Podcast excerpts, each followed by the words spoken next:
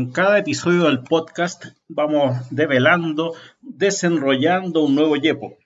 Un yepo, nos contaba Cristian, viene a ser un enredo de cables o de serpientes, originalmente en Mapudungún. Entonces, cada episodio nos permite abordar un tema, un perfil, conversar con alguien y entender un poco más de nuestra propia profesión. ¿Qué está pasando? ¿Cuáles son las experiencias que tienen los colegas? Eso es lo que queremos transmitir en definitiva. Hoy tenemos otro YEPO, importante YEPO, porque contamos con la presencia del director del Sistema de Servicios de Información y Bibliotecas CICIF de la Universidad de Chile, don Rodrigo Donoso. Muy bienvenido, Rodrigo. Muchas gracias, Guillermo, Cristian también, por, la invitación, por la posibilidad de, de conversar entre amigos, entre colegas hoy. Así que muchas gracias por eso, Guillermo y Cristian. CICIP, como parte de la Universidad de Chile, siempre ha tenido un liderazgo desde el inicio, ¿no? Con el trabajo de Soledad Ferreiro, una gran colega a quien reconocemos porque abrió puertas y espacios. Luego, con la continuidad de Gabriel Ortúzar, siendo tú el sucesor en la dirección de CICIP. Ahora, Rodrigo, este liderazgo yo quisiera entender un poco cómo funciona CICIP, cómo opera, cuál es su centro y si solo se dedica a las bibliotecas o más allá de eso, cómo se desborda en la Universidad de Chile. Si nos pudieras contar.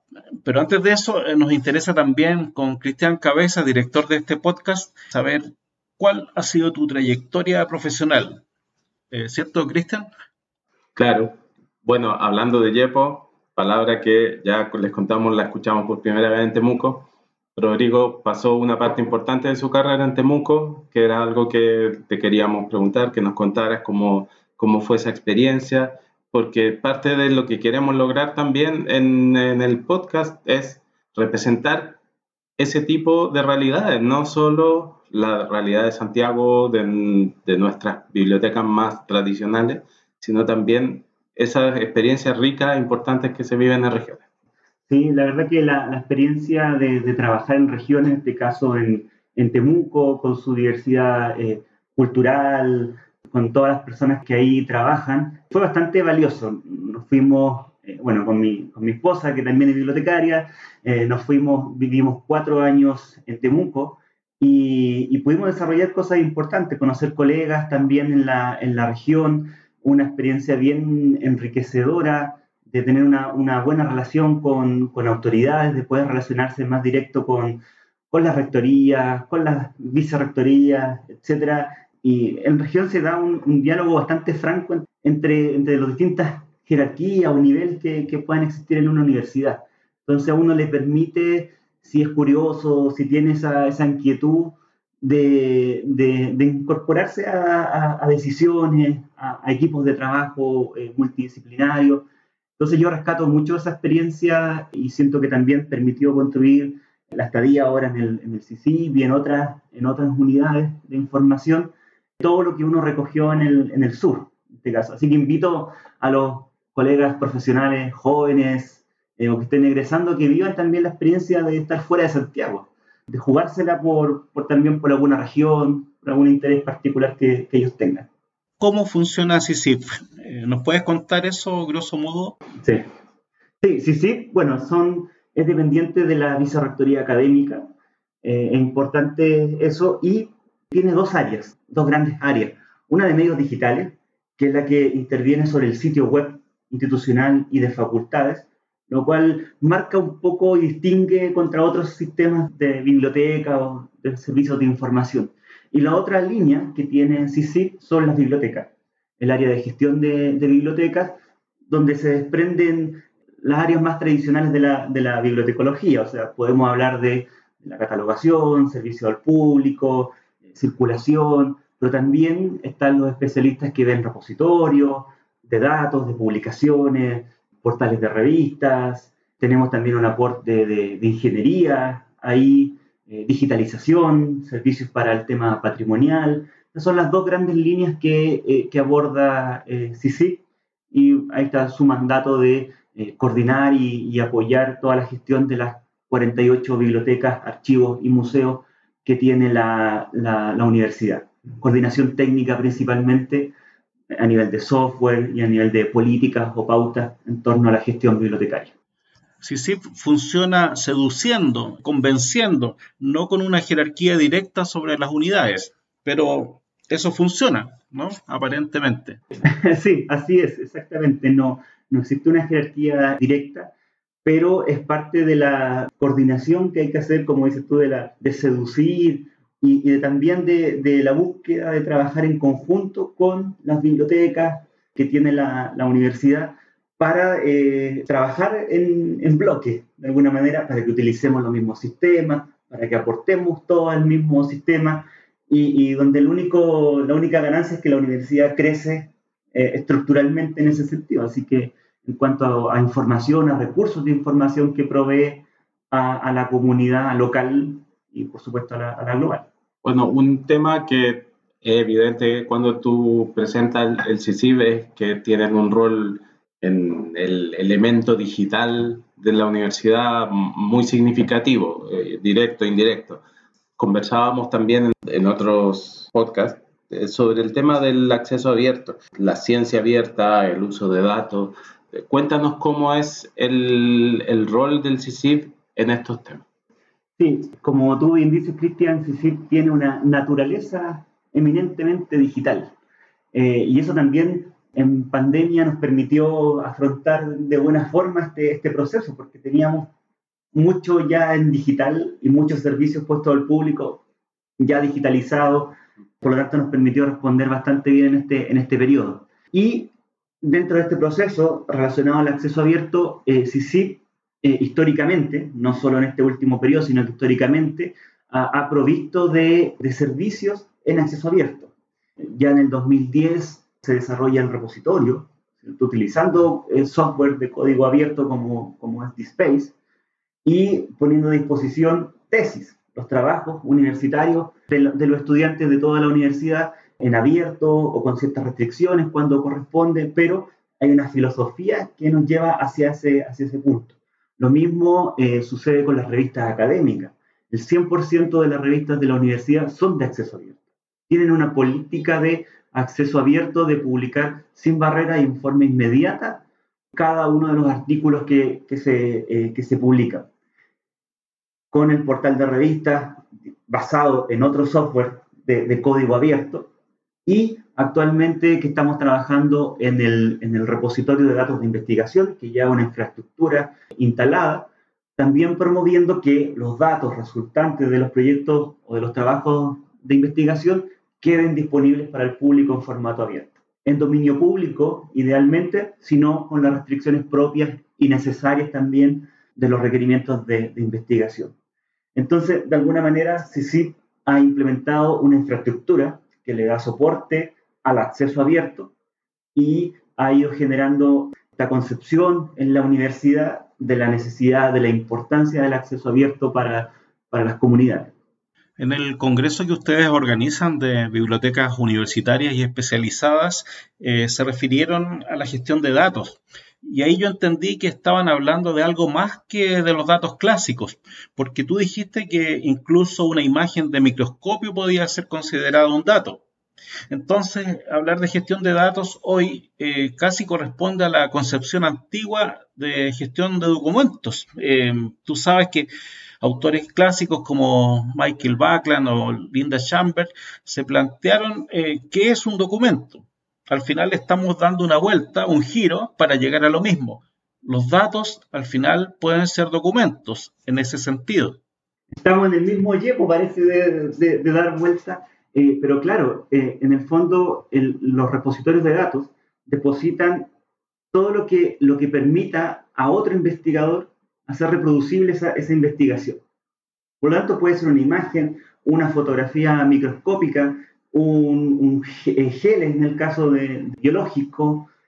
Entonces, lo que permita después dar transparencia a esa investigación, eh, reutilización, lo que se va denominando los principios FAIR, uh -huh. que sean encontrables, accesibles, reproducibles e interoperables.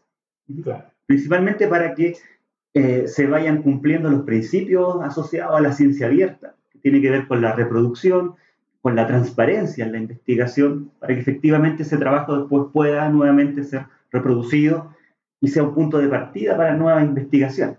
Es el propósito principal de la, de la ciencia abierta. Entre otras líneas, por supuesto.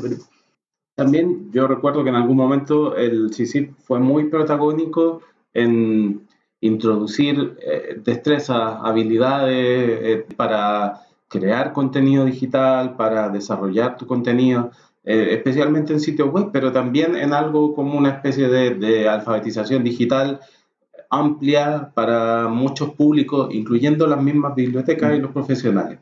¿En qué estado está eso? ¿Qué es lo que han hecho? ¿Cómo se ha delineado ese aspecto como de alfabetización digital? Sí, bueno, yo creo que ahora está centrado principalmente al interior de, de, la universidad, principalmente para los bibliotecarios. Me imagino que la, pregunta está hacia, hacia el perfil bibliotecario, ¿cierto? Pero yo creo que hay ahora una, un desafío importante que nos da haber asumido un liderazgo en el tema de gestión de, de datos que probablemente veo que es una posibilidad de hacer también externalizar o llevar hacia, hacia afuera ese, ese conocimiento que todavía no llega tan profundamente a todas las eh, universidades del, eh, del, país. Yo veo una oportunidad en ese, en ese sentido para, para CICIP de, volver a salir, ¿cierto? De volver a salir con, con temas y conocimiento más allá de crear servicios, plataformas, sino que cómo aporta de otra manera al, ecosistema bibliotecario, eh, a los colegas en regiones, en Santiago, etc. Para hacernos una idea, eh, ¿cuántos profesionales trabajan en CICIP y cuáles son sus perfiles? En CICIP somos 23 eh, profesionales. Está en el área de, de bibliotecas, que principalmente hay bibliotecarios y ingenieros. Ese es un perfil muy asociado a bibliotecas, pero ahí hay colegas muy especializados un colega que maneja muy bien el tema de adquisiciones, la catalogación, o muy bien los servicios, etc. Y en el otro, en el otro ámbito de, de interés de CICIP hay periodistas, diseñadores, arquitectos de información, entonces hay ingenieros también de desarrollo web. Entonces, al final se, se configura un, un, grupo de trabajo que también puede compartir e, e interactuar con, entre bibliotecas y ese otro ámbito que tiene más que ver con los medios digitales. Y eso en el desarrollo de un producto final resulta bastante interesante cuando logran compartir conocimientos de ambas líneas. Cuando hay sinergia. Cuando finalmente hay sinergia, eh, se dan los mejores resultados. ¿Cómo ves tú la formación de bibliotecario y bibliotecaria hoy respecto de la realidad, por ejemplo, de, del CICIF? yo creo que con los temas que estamos abordando actualmente, siento que no tenemos todavía una, una, una posibilidad de ir a la escuela y traer personas que, que puedan aportar concretamente en esos ámbitos. O hay que eh, desarrollarnos al interior, o bueno, conversar con alguna escuela que quiera eh, quizás trabajar a nivel de, diplomado, de curso, para que, por ejemplo, se posicionen en más concretamente en servicios de apoyo a la investigación, que son los temas que actualmente muchos se está abordando. En evaluación de la investigación, que se incluye la, las métricas, por ejemplo, en bibliometría, eh, que ha tenido un, resurgimiento importante, porque siempre también es como un yepo que va y vuelve, pero eh, eh, que está siendo muy interesante, sobre todo ahora para la, para la investigación. Todo este vínculo que estamos teniendo la Universidad de Chile, sí, sí, pero también uno lo puede ver en todas las otras universidades con la investigación, con los procesos de investigación, con el ciclo de vida, o sea, involucrarse en el ciclo de vida de la investigación, eh, probablemente en otras épocas también ha sido importante. Pero en este minuto eh, siento que a nivel de servicio y de apoyo eh, se requiere mucho más, mucho más trabajo. Siento que hay un desafío para la, para la escuela, para que puedan trabajar y aportar al mercado, por decirlo de una manera, ¿cierto? Más fría en ese, con esos temas. Bueno, muchas veces hay inquietud por la formación de los bibliotecarios en pregrado. Sabemos que hay un perfil de egreso y después hay que complementar ese perfil con experiencia, con otros estudios, con educación continua, hasta que ya después uno tiene un perfil profesional. Y esa es ya otra fase, otra etapa. Yo creo que estamos muy al debe en educación continua en general en Chile, pero en pregrado uno hace lo que puede para formar esa estructura básica, ese core de conocimientos. En lo clásico, eh, el catálogo Bello, que también fue como señero, ¿no? Eh, no sé si han hecho benchmarking de catálogos, se ha desarrollado, ha habido un influjo de las RDA, eh, por ejemplo, en él se ve eso de la interacción con manifestaciones, como se dice actualmente. Sí, Sí, completamente. Bueno, el catálogo Bello fue reemplazado ¿cierto? por lo que nosotros denominamos ahora la biblioteca digital. Es un servicio eh, más amplio que reúne los recursos impresos, que era principalmente la figura del catálogo Bello, ¿cierto? Los recursos electrónicos, todas las bases de datos y el gran cúmulo de información que principalmente se suscribe. Y eh, una tercera parte, lo digital, que nace de un proceso de digitalización principalmente patrimonial, y todo eso confluye en, en, este, este gran paraguas de, información que nosotros denominamos la biblioteca digital.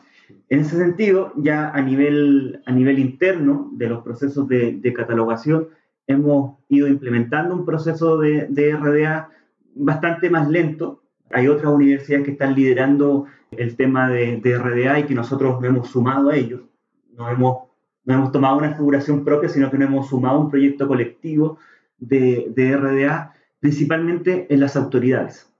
Cada universidad en el proyecto NACO, Chimenea, eh, de la Universidad de Concepción, que, que, lidera y que envía a la Biblioteca del Congreso de Estados Unidos, envía registros, registros de autoridades. Nosotros aportamos con nuestras autoridades, que son nuestra, nuestros tesistas, nuestros rectores, aportando nuevos, nuevas autoridades al, al, catálogo colectivo. Pero ahí yo creo que hay una, hay una iniciativa que conversábamos antes de que no hay, no hay muchas iniciativas colectivas.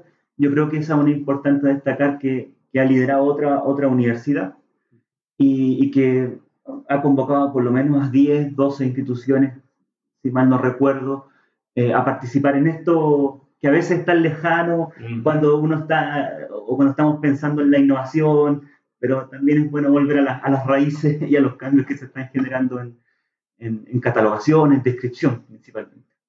Viendo que todavía están activas, por ejemplo, redes o iniciativas colectivas como el NACO uh -huh. y que son de nivel internacional.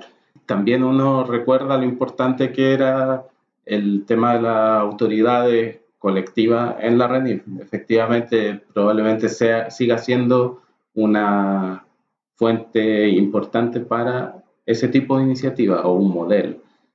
Pero qué bueno escuchar eso y también escuchar que el, liderazgo es una cosa que ocurre a nivel nacional y que no, no es solo de una institución en particular. De alguna forma, lo que hemos conversado antes es que la colaboración o las redes eran parte del, de la esencia de la profesión desde el principio y no, no es algo que se ha perdido, sino que es como que estamos siempre en estas olas de cosas que van y vuelven y parte de lo que tú nos relatas tiene que ver con eso. Yo no sé si quieres hacer una invitación para aprovechar más a nivel país los recursos abiertos que tiene CICIP disponibles, a conocer más la biblioteca digital. Sería bueno que tú nos contaras qué podemos encontrar en el nuevo sitio de CICIP o en la biblioteca digital. Sí, el, sitio eh, de CICIP, la verdad que, y, la biblioteca digital en específico, tiene eh, mucha, mucha información, eh, lo que se puede encontrar, lo clásico impreso, disponible en nuestras bibliotecas, pero principalmente para el público y la comunidad más global, es importante mencionar todo el esfuerzo que ha hecho o que han hecho las bibliotecas de la universidad en digitalizar patrimonio. Y ese patrimonio está disponible en los distintos portales de la, de la universidad. Portal de libros, con libros desde 1800, 1700, que pueden apoyar a bibliotecarios o, pueden ser referencia para bibliotecarios para que recomienden a, su, a sus investigadores, a sus profesores en las distintas universidades, con libros en texto completo, de libre descarga e impresión, porque es la filosofía, es la, es la, es la apuesta que hemos hecho de alguna manera históricamente del acceso abierto el portal de revistas de la universidad, que contiene principalmente todas las revistas en acceso abierto y digitalizadas. Si uno quiere buscar textos de la revista de literatura chilena, por ejemplo, ahí van a estar. Un esfuerzo de, de, la facultad en esa, en esa línea.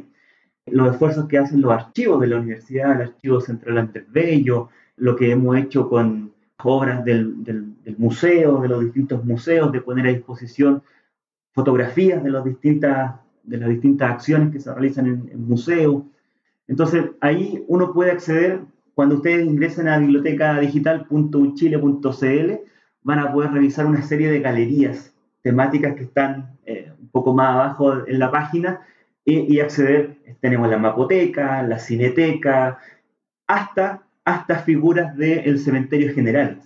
En alguna oportunidad rescatamos el, con una profesora de arte el patrimonio escultórico del cementerio general eh, de Santiago. Eh, muy interesante, entonces muy diverso, muy diverso, hay para todos, está el, Archivo de la Arquitectura Chilena, el Museo de Arte Contemporáneo, el Museo de Arte Popular Americano, eh, hay una galería de escritores chilenos, donde hay recortes de prensa antiguos sobre escritores chilenos. La verdad que la, oportunidad de, de, acceder a información de calidad, trabajada por bibliotecarios, además seleccionada, es una, una, oportunidad para cualquier oyente, en, esta, en este caso, para que, para que nos pueda eh, consultar y visitar. Grande la Universidad de Chile. Creo que es la expresión máxima de lo que representa una universidad pública para un país. Lo que aportan también ustedes, que son documentos patrimoniales. Ahí está la historia de nuestro país, junto a lo que uno encuentra en memoria chilena. Una pregunta más, la, última. Eh, queríamos también hablar un poquito sobre la conferencia que organiza el CICIP. Es muy relevante para nosotros porque hoy probablemente es la instancia en la que los bibliotecarios y las bibliotecarias nos reunimos desde que el Colegio de Bibliotecarios dejó de organizar su conferencia anual. Ustedes absorbieron eso en colaboración con otros actores es muy importante para mantener este, esta instancia de compartir información, de poder transmitir conocimiento, de relevar temas. Cuéntanos un poco sobre esa experiencia y cómo la ves hacia adelante. Sí, nosotros eh, vamos ya para la novena versión, la cual sin duda pronto, pronto, no, no voy a dar la primicia en el, en el podcast, pronto vamos a tener novedades en torno al, a la fecha del próximo, del próximo evento pero nos, tuvimos la, experiencia de la pandemia de poder realizar dos congresos en formato, en formato virtual. La, transmisión fue sumamente eh, valiosa, eh, pudimos también eh, atraer a, a, un gran público latinoamericano, yo creo que tenemos, ganamos mucho, ganamos mucho en estos dos últimos años de no solo tener a nuestro público cautivo, que son los, bibliotecarios chilenos, y a veces traíamos gente de, de, la región, de América Latina, pero ahora logramos llegar a un público mucho más amplio. Tuvimos cerca de mil registrados en, cada jornada en, la última, en las últimas dos versiones del Congreso, y no queremos perder ese público latinoamericano, que, es una ganancia de estos, dos, de estos dos últimos años. Entonces, la próxima modalidad va a estar en un contexto híbrido, vale decir, tener eh, personas, eh, conferencistas en, la, eh, en el formato presencial, ¿cierto? Con nuestra figura que, que la conocieron todos hasta, hasta el sexto congreso, muy, muy tradicional, pero con toda la experiencia y con toda la ganancia que tuvimos del, del ámbito virtual, lo mejor de los dos mundos. ¿Cómo seguimos atrayendo a este público latinoamericano con sus temas que conoce, experiencias, atraer también esa, esa experiencia y aportar las que las universidades tienen en el, en el país. Así que la, la, conferencia sigue porque sentimos que, tal como dice Cristian, es un aporte al, al, a la bibliotecología eh, nacional, es un espacio importante de comunicación eh, de colegas que también se dio en el mundo virtual. No, no se perdió esa interacción entre colegas y hay que rescatar lo mejor de los dos mundos, que es lo que, lo que queremos hacer a partir de este año en, en adelante. No, nos cuestionábamos en algún minuto, y ya casi en modo de, de broma, del sexto hacia atrás, quizás nunca grabábamos los congresos o, o teníamos poco recuerdo y tenían las presentaciones. Tuvo que llegar la pandemia para darnos este golpe de, realidad y, ahora están todos los congresos, están todos disponibles en, el, en, YouTube para que los puedan revivir, igual que estos podcasts, que los puedan revivir y volver a consultar porque eh, trajimos, tuvimos la oportunidad de contactar a, colegas importantes de, de, España, de Estados Unidos, eh, de Europa en general, que, con mucho gusto eh, querían aportar al, al, medio latinoamericano y tener colegas conectados de de Honduras, de El Salvador, ni hablar de Argentina, México, Colombia, Perú, llegar a, España también con gente que se interesaba. Eh, fue una, una riqueza súper súper grata, o sea, una sorpresa bien grata que tuvimos con este, eh, con este congreso. Bueno, se agradece que además de todo ese trabajo interno que ustedes tienen, estén generando estos congresos en favor de todos los latinoamericanos en general, como una comunidad más amplia. Muchas gracias, Rodrigo, a ti y a las y los colegas del CICIP.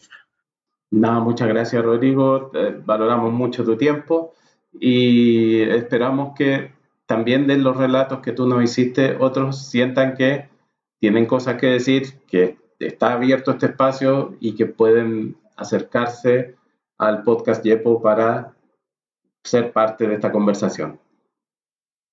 Muchas gracias a los líderes de Yepo y, que, y que nada, que continúe porque es un espacio bien, bien bueno para nuestra, nuestra comunidad. Gracias a todos.